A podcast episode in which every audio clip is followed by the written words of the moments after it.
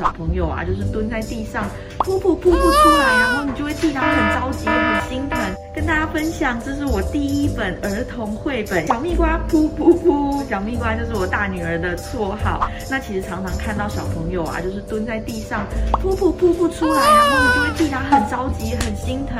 我知道噗噗要顺，就是要多喝水啊，多吃蔬菜，多吃水果。我要怎么样让小朋友知道这些道理？有时候小孩其实并不是那么好跟他直接沟通的，所以就希望透过这样子的书，给跟我一样有困扰的爸妈们，还有小朋友们一起来看，要怎么看呢？在里面呢，我们可以认识各种蔬菜水果的颜色，还有形状。